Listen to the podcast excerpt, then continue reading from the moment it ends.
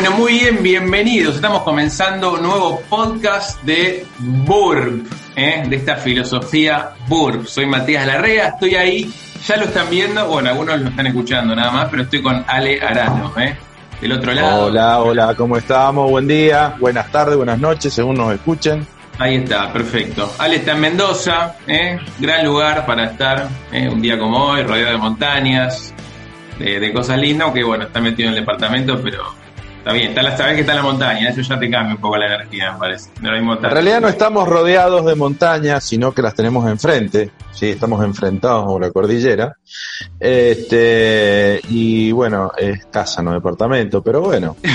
Toma, detalles. Y tampoco Detalles al fin. estamos en Mendoza. Eh, antes que nada, Matías, bueno, buenos días, buenas tardes a todos, ya lo dije. Quería creería en base a, al primer podcast que nosotros este, este, mandamos a, al éter.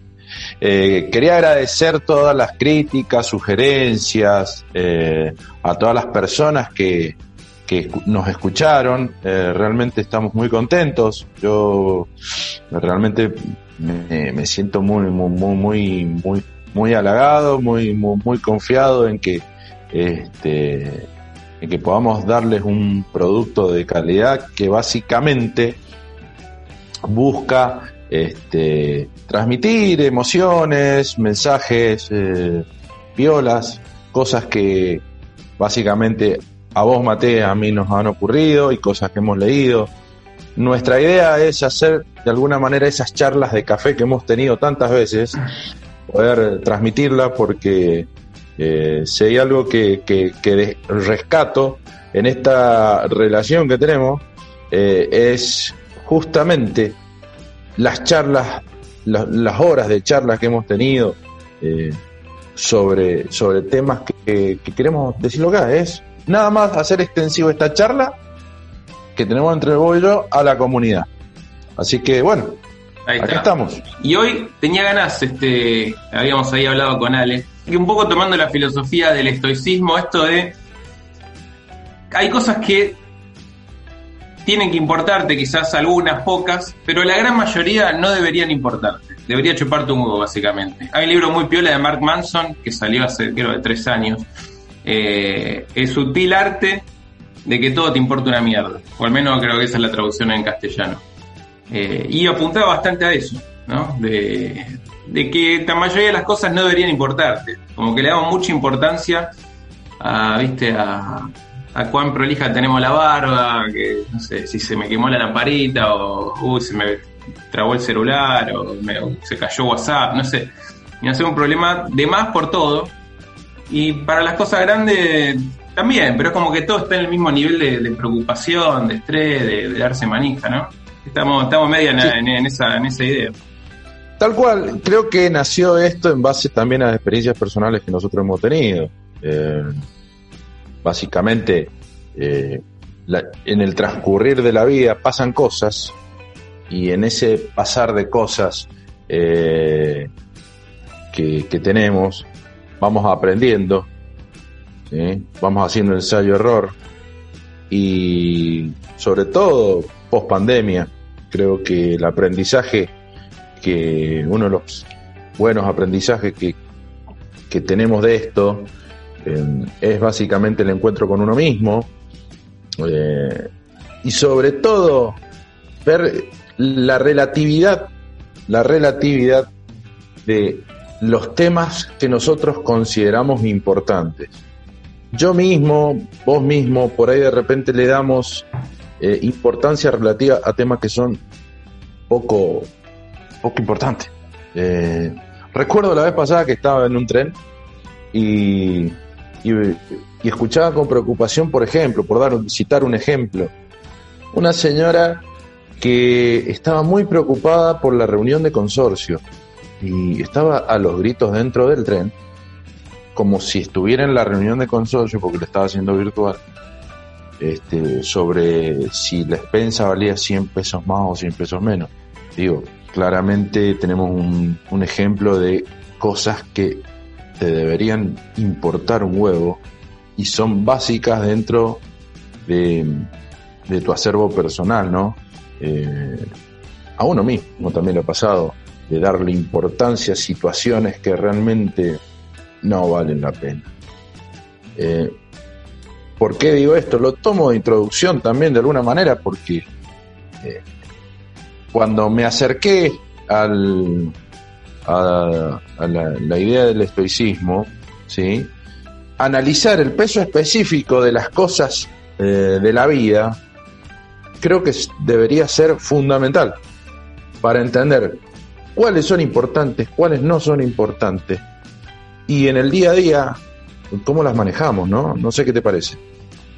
Sí, yo creo que, también uno cuando tampoco tiene claro cuáles son en su vida las verdaderas cosas que importan, las fundamentales, los, valores que uno, uno está dispuesto a, seguir, es como que estás, viste, cualquier estímulo ahí negativo, entre comillas, te, te, cambia la energía, ¿no? Porque tampoco tenés como una brújula interna de, de, bueno, este separo entre lo que me viene de afuera, bueno, esto es lo que entra en mi campo de, de importancia, lo que a mí me interesa. Eh, capaz, no sé, puede ser que diga, bueno, si tiene, si hay un problema relacionado a mis relaciones, a mi, a mi gente cercana, bueno, acá esto sí me importa, me enfoco. Eh, y si es un campo relacionado a, no sé, eh, lo que pasó en la economía de, no sé, un país extranjero, capaz que lo, lo dejo afuera, no sé, poniendo ejemplo, ¿no? Como, ya, ¿hasta dónde, qué, qué, cuál es mi campo de, de enfoque? Porque la realidad es que tampoco le, no tenemos la capacidad de importancia a todo.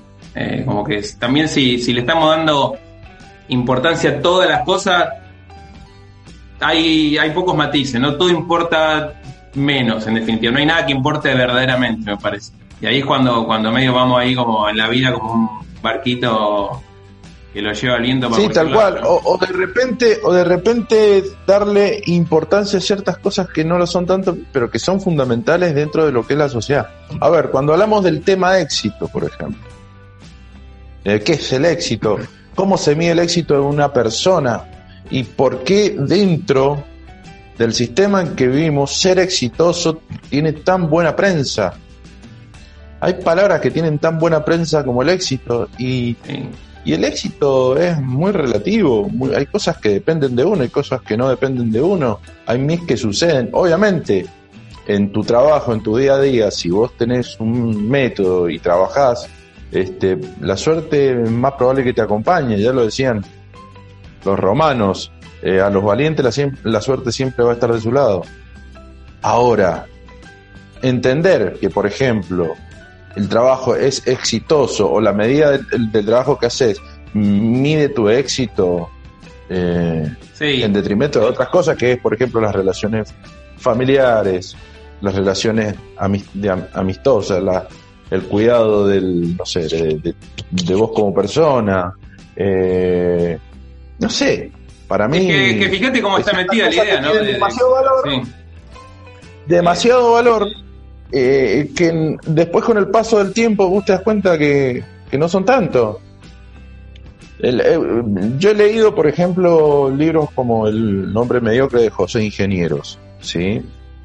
Y me hace acordar un poquito algo que había, que había visto sobre lo que es la curva de Gauss en la parte social, en donde te dice que en, los dos extremos tenés gente eh, excepcional y gente imbécil, y en el medio el, la gran masa de gente, ¿sí? Y, de alguna manera concuerda eh, con el libro de, José Ingenieros, es el, Alterio Mediocritas, que se llama así. A ver, eh, pareciera que hablar de mediocre, ¿sí? Es malo.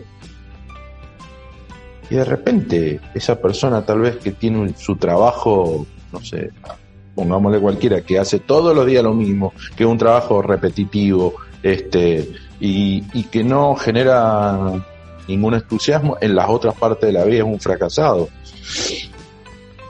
Y es algo que habría que discutirlo, habría que discutirlo, porque hay gente que, que si bien en su trabajo no le va tan bien, ¿sí?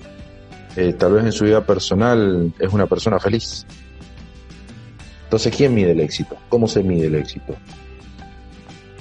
Sí, eh, hoy por hoy, hoy por hoy, mm, si me baso en, la, en el estoicismo, hasta el éxito me tendría que importar un huevo. No sé qué opinas vos de eso. No, yo lo, que digo es, fíjate, está, está ahí una idea de éxito metida, que por ahí pensamos una persona exitosa y casi inmediatamente se nos viene capaz un tipo de traje que está haciendo dinero, eh, quizá que tiene una familia, pero hay como un arquetipo ya de eh, persona exitosa o capaz una estrella de rock, no sé, eh, un futbolista donde creo que la gran ecuación, el, gran factor de que te convierte en exitoso o no es la cantidad de dinero. Más allá de que hay otros factores ahí, pero si eso no está como, como una característica, es como que no se te viene la palabra exitoso, ¿no? Aunque estuve leyendo estas últimas semanas un libro tremendo que por ahí después un podcast más especializado de eso. Se llama La hipótesis de la felicidad. Eh, no me acuerdo del actor, el, autor, creo que Hyde, el apellido. Eh, que el tipo relaciona filosofías antiguas, budismo, etcétera, con los avances ahora de neurociencia, de psicología, para determinar qué es lo que hace a una persona feliz. Y ya está recontra comprobado de que una vez que tus necesidades básicas están eh, cubiertas, el nivel de guita que hagas no cambia prácticamente nada el nivel de felicidad que tenés. Sí, obviamente si estás en la línea de pobreza, de pasar a clase media, te cambia el nivel de felicidad. Pero una vez que llegaste ahí, no hay mucha mayor diferencia en el nivel de felicidad. Y digo, la gente, el foco de energía, lo, la principal, lo que, en que meten la energía es en el laburo, quizás en hacer dinero, en proyectar, este, vivir de la ilusión de cuando tengan X cantidad de dinero o X, este, eh, no sé, objeto material, casa, no sé, lo que sea, viajes que puedan hacer. Eh, pero está comprobado que no pasa por ahí, ¿no? Que, tiene mucho más que ver con el, tus relaciones cercanas, la calidad de tus relaciones sobre todo, eh, con tener también algo en lo que sientas que estás creciendo progresivamente, que tenga que ver con tus capacidades, algo que disfrutas de hacer, cosas que te ponen en estado de flujo. Y otra cosa que también este, estaba bueno con esto de, ver el éxito y las metas y todo, eh, que a mí me ha pasado, un poco lo contaba en el podcast pasado, cuando hice ese viaje en bici a Bariloche, Ushuaia, que eran casi, sí, 2.600 kilómetros. El llegar a Ushuaia, después de tres meses de, pedaleo, no fue ni en pedo el mejor momento del viaje. Fue durante el camino, que era lo que, lo que decía. Después lo leí esta, semana en el libro, ¿no? Que decía que en realidad uno ya tiene la expectativa de conseguir un resultado. Entonces cuando te llega, no, no, te satisface de la misma manera. Dice, la metáfora es, es como que estuviste haciendo un trekking con una mochila pesada y medio que la sensación es, uff, me saqué la mochila, ahora estoy como liviano, como que esa sensación como de alivio, de... Pero no es una cosa, o quizás tenés una euforia por una hora, por un día. Pero pensá que capaz estuviste un año, dos años, tres años invirtiendo en conseguir ese ascenso en el laburo. Y después esperando ese momento de viste, no, voy a ser feliz ahí al final del, el camino. Después te das cuenta, la mayoría de la gente llega ahí y se da cuenta que no era para tanto, no estaba a la altura de eso, y por ahí no disfrutaron el camino que te hubiera dado, mientras tanto, ciertas recompensas de, por sentir que estás creciendo. Y la dejaste pasar, ¿no? Estabas esperando, no, me sacrifico ahora, sufro, sufro, sufro, que total, este, al final este, del camino va a estar la recompensa última. Que tenemos un poco esa mentalidad, ¿no? Y también en eso también creo que se basa mucho la política y un montón de cosas para che, todavía en ese momento, pero va a llegar, va a llegar, el, futuro viene mejor, el futuro viene mejor y se tira en toda la vida viviendo de una ilusión que no, no terminas de vivir, ¿no? Eh, me parece que va por ese lado, ¿no? De, ver ahí una, una reversión de, de valores y de, viste que se dice mucho ahora sí, disfrutar el camino, disfrutar el camino. Realmente está, en realidad está ahí, porque posta si lo buscas al final, no lo vas a encontrar, no a la medida de que vos lo esperabas, ¿no? Entonces, creo que es entrenarnos para no estar eh, para estar más en el presente, me parece, para disfrutar este el, transitar un camino, porque la llegada no va a ser la, el tipo de recompensa que esperaba, va a ser más un alivio de la presión que tuviste todo este tiempo sacrificándote por un resultado. No, sí, sí, sí. Yo también, mientras vos, vos comentabas eso, yo pensaba también en situaciones personales que me pasaron en el ámbito laboral, donde tal vez en algún momento, eh, buscando el desarrollo profesional, buscando ser este mejor laburante y demás, te das cuenta después con el tiempo, por situaciones que te pasan, que hoy podés estar arriba y mañana podés estar en el en el subsuelo, ¿sí? Y que muchas veces, si, si vos te medís con ese termómetro del éxito, podés estar muy bien y muy mal, pero no sos vos. Particularmente las malas experiencias laborales te enseñan muchas veces eso. Como también considero que la utopía de, ser siempre felices es muy relativa, o sea, todos nos prometen el cielo, todos nos prometen la vida eterna, todos nos prometen la felicidad.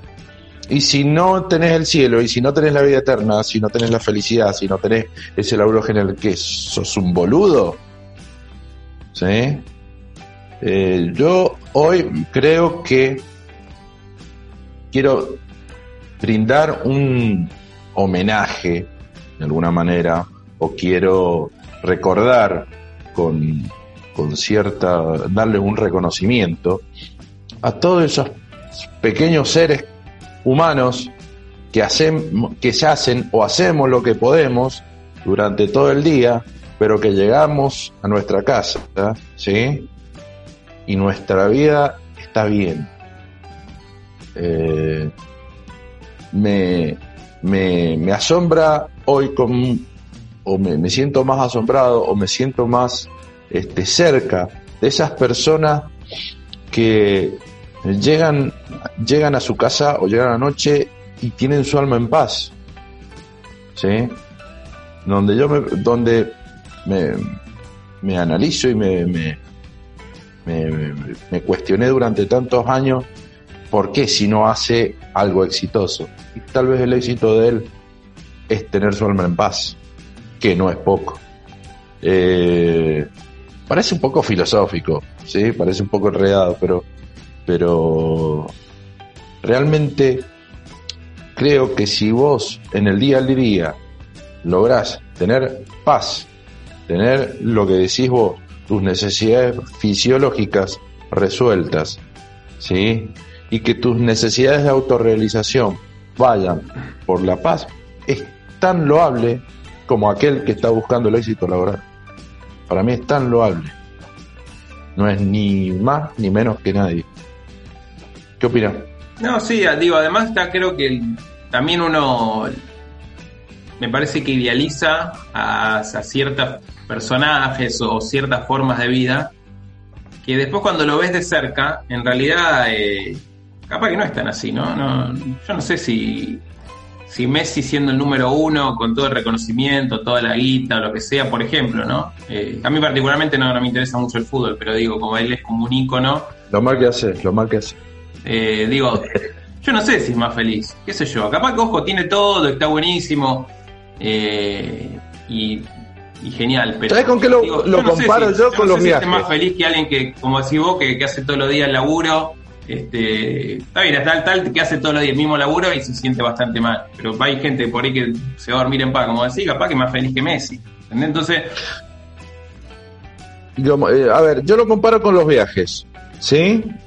Vos vas a, vamos los dos a un mismo lugar. Ponele eh, Río de Janeiro. ¿Sí? Vos estás en un hotel cinco estrellas. Yo estoy en un hostel cerca de alguna favela. ¿Sí? Y los dos estamos en Barra de Tijuca eh, festejando con la selección argentina que clasificamos ahora a la Copa América para, para cuarto. ¿Cuál es la diferencia? Sí, a lo, mejor la pasás mejor vos. Porque estás en, el hoste conociendo gente, o, no, no sé, sí. El confort, ¿sí? O tener una, un mejor una mejor situación, estar en un hotel cinco estrellas, lo que sea, no, no significa que mejores tu calidad de vida.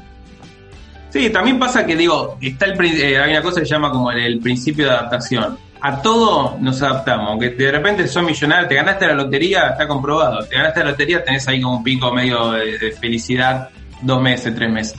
Después ya es tu nueva normalidad.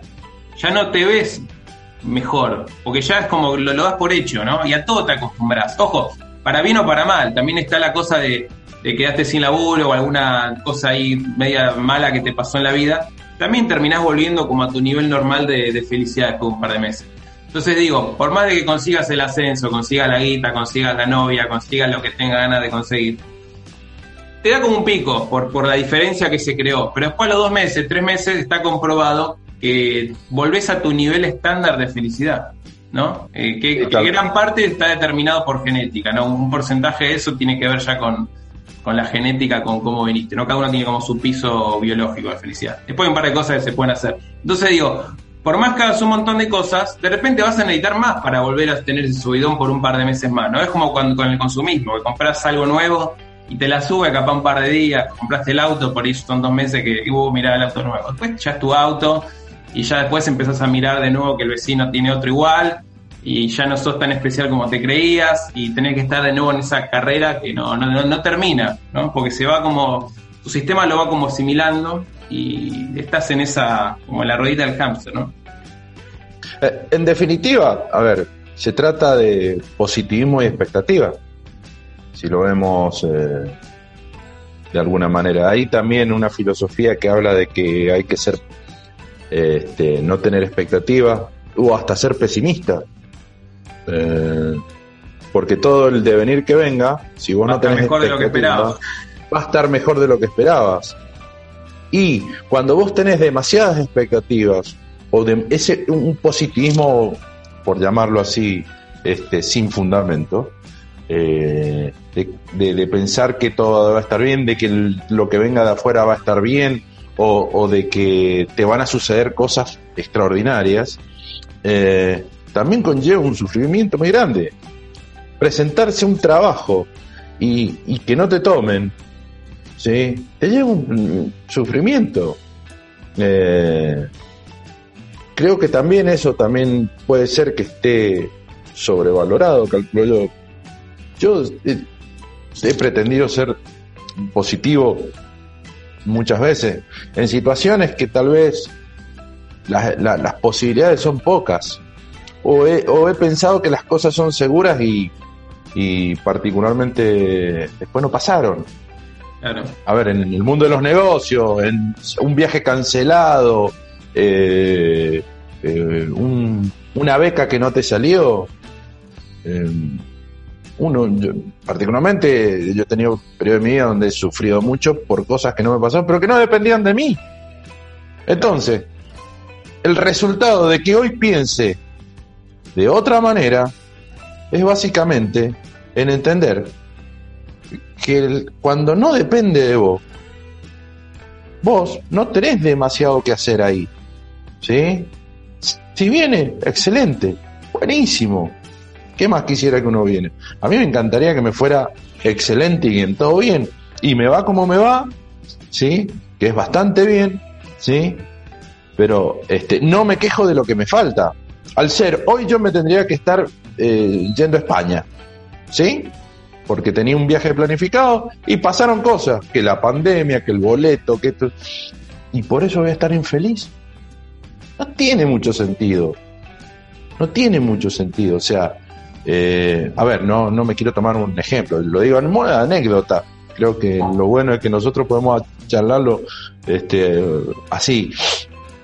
Pero, a ver, no me voy a frustrar por un viaje no me voy a frustrar porque un trabajo no me salió o porque eh, una jefa no me quiere.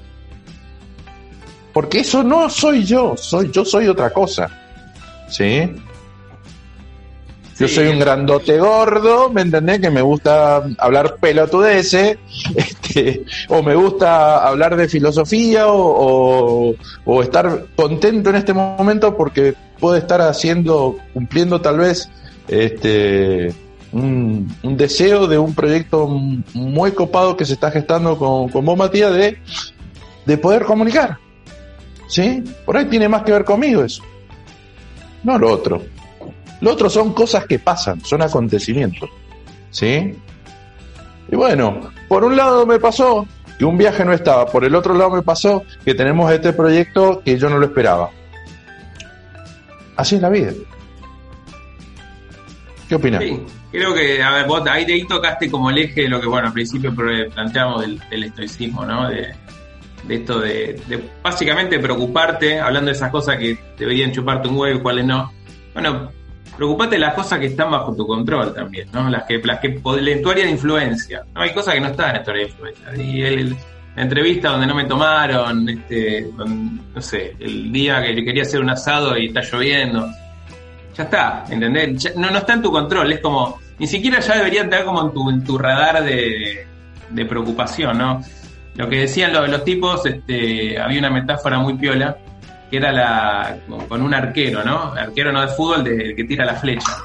Y el tipo dice, por es el mejor arquero del mundo, no sé qué, se prepara, hace todo lo que tiene que hacer a nivel técnico. En el momento que suelta la flecha, está, está fuera de su control. Porque puede ser que vino justo, la soltó, vino una ráfaga de viento, vino y se cruzó un tipo y no dio en el blanco. No sé, el tipo hizo lo mejor que pudo hasta ese momento. Después salió la flecha del arco, ya está fuera de su, de su área de influencia, ¿no? Ya no, no, no, si, no tiene que Y si le salió mal el tiro, y si le salió mal el tiro, hará otro, hará otro, pero hará. Lo importante es que ese sufrimiento de las cosas que está haciendo y que no salen valgan la pena. Yo no sé si este video va a salir bien, va a salir mal, no tengo puta idea de eso. ¿Sí? Pero si tengo que volver a hacerlo, volver a hacerlo, lo haría, porque el sufrimiento de que algo me salga mal, por esto, vale la pena. ¿Sí? Este, si no, a ver, eh, como las personas que se tatúan, si vos te tatuás y te gusta tatuarte, vas a pasar primero por la aguja que te tatúa. No sé, no sé si conozco a alguien que le encante que le pasen la aguja mientras lo están tatuando, porque realmente es un sufrimiento. Creo que es un ejemplo clarísimo de, mirá qué lindo el tatuaje que tengo, pero sufrí. Yo particularmente estoy tatuado y realmente no sé si volvería sí, lo tendría que hacer porque el tatuaje que tengo ya está horrible, está feo, ¿me entendés? Pero, pero bueno, tal vez lo tendría que mejorar. pero tengo. No, por Dios. Ah, saludo a los chicos mañana por su décimo aniversario. Este, espero que estén bien.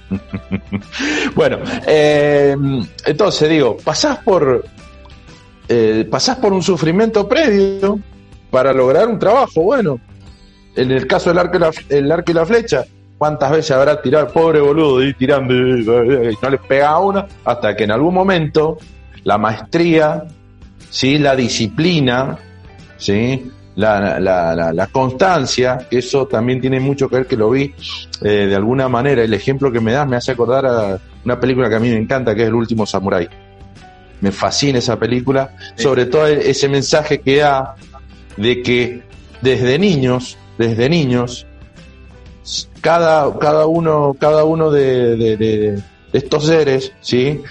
Trabajan en un arte y tratan de perfeccionarlo, buscan siempre la perfección, aunque no llegue, pero ellos todos los días trabajan en esa disciplina, trabajan en ese... La disciplina no tomada como una orden, sino como una cosa de un método. Yo tengo este método y yo tengo que todos los días perfeccionar mi uso de la flecha y el arco, ¿sí? Entonces llegan a una edad que ellos logran la casi la perfección y lo pueden transferir o comunicar a otros.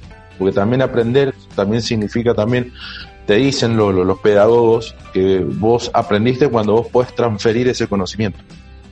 Eh, entonces, qué sé yo, eh, me parece me parece bueno eso. Está bien, sí, me, me quedo un poco con, cuando te escuchaba me venía la frase eh, como de esto de elegir las batallas que vamos a pelear, no ser selectivo, no, no, no pelear toda la batalla. No, no puedo, no, se me quemó el foquito de luz y me pongo como loco. No, bueno, lo cambio a la mierda, porque me voy a hacer un problema. Eh, está. O bueno, o te lo llevo un poquito más, un nivel más. Salí a la calle y me robaron el celular. Ya está, qué sé yo, está bien, capaz que estaba muy regalado. Eso también puedo corregir después para la próxima como estuve. Pero si no, bueno, está en la vida, ¿qué voy a hacer? Eh, y sí, vos tenés que, vos vivís en un contexto vivís en un contexto, o sea, y eso te condiciona, claramente. Ahora, si te amargás porque te quedaste sin hierba para el mate, claro, cuando buscas hierba, hay que los huevos, o sea, no hagas de eso un tema. Claro. O los, este, los vendedores que vienen los domingos a la mañana, ¿no? Tocarte la puerta. Este, los testigos de Jehová. Los testigos de Nuestros amigos. Los no los quería, no los quería nombrar. A las 10 de la mañana, tacta. Hola, ¿qué tal? Vengo a darte la palabra del Señor. Soy agnóstico, señor. No, a mí, te digo la verdad, voy a hacer acá un poco de un reconocimiento, porque habla mucho de que te todo te chupongo. A mí lo que me jode bastante son esos tipos que pasan con el megáfono, vendiéndote muebles usados, comprándote, viste, que pasan. Yo ahora hace dos meses que estoy viviendo acá en, la costa, ¿no? Eh, y siguen, es como el mismo, el mismo tipo con el mismo parlante, parecía como que fuera una congregación de los tipos del megáfono, eh, mueble, heladera, no sé. Y así todo, y a todo, el, todo el mediodía, sábado, domingo, pasan cuatro. Si están es una red, y bueno, eh, y eso no me lo, no me termino de acostumbrar, ese es el tema. Bueno, pero tal vez el tipo ese del megáfono es feliz con su megáfono. Este, yo tengo acá, este, como es un, cafetero que pasa todos los días por acá. Creo que se llama Foca, algo así. No, no, no me quiero equivocar. Una persona que yo sé que ha tenido problemas en su vida, ha tenido cuestiones tristes, digamos, pero la actitud que tiene el chabón vendiendo café, increíble. Lo aplaudo. Lo aplaudo. Y vende café. Claro. ¿Sí? Y tal vez mucho más alegre que un vago que gana 200 mil mangos en un banco. Yo quiero, en este sencillo, humilde, pero emotivo acto, quiero darle el reconocimiento a esas personas. ¿sí? Y que me siento más identificado con ellas. Me siento más identificado con ellas porque eh, eh, creo que, es un canto a la vida eso.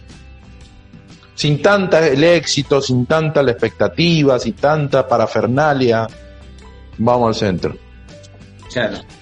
Bueno, el otro día nombramos, este, creo que nombramos a, Brasil, ¿no? Está bien, generalizando mucho y capaz no, habiendo vivido ahí, pero por lo menos como la idea que tenemos un poco de lo brasilero, capaz no en San Pablo, que es una ciudad un poco más, viste, financiera, burocrática pero en otros lados, Río de Janeiro y otros muchos lugares, la gente no es particularmente rica y está con una energía, con una buena onda, que no sé si, si es culturalmente adquirido, si es genéticamente heredado o qué, pero están como en una frecuencia más feliz de, de, las cosas más, más sencillas y con otra vibra, ¿no? Como este cafetero. También hay como, como lugares del mundo donde, donde está un poco más presente esa vibra. Obviamente hay particularidades, pero hay idiosincrasias. Y mira, yo no sé, creo que Mick Jagger lo dijo.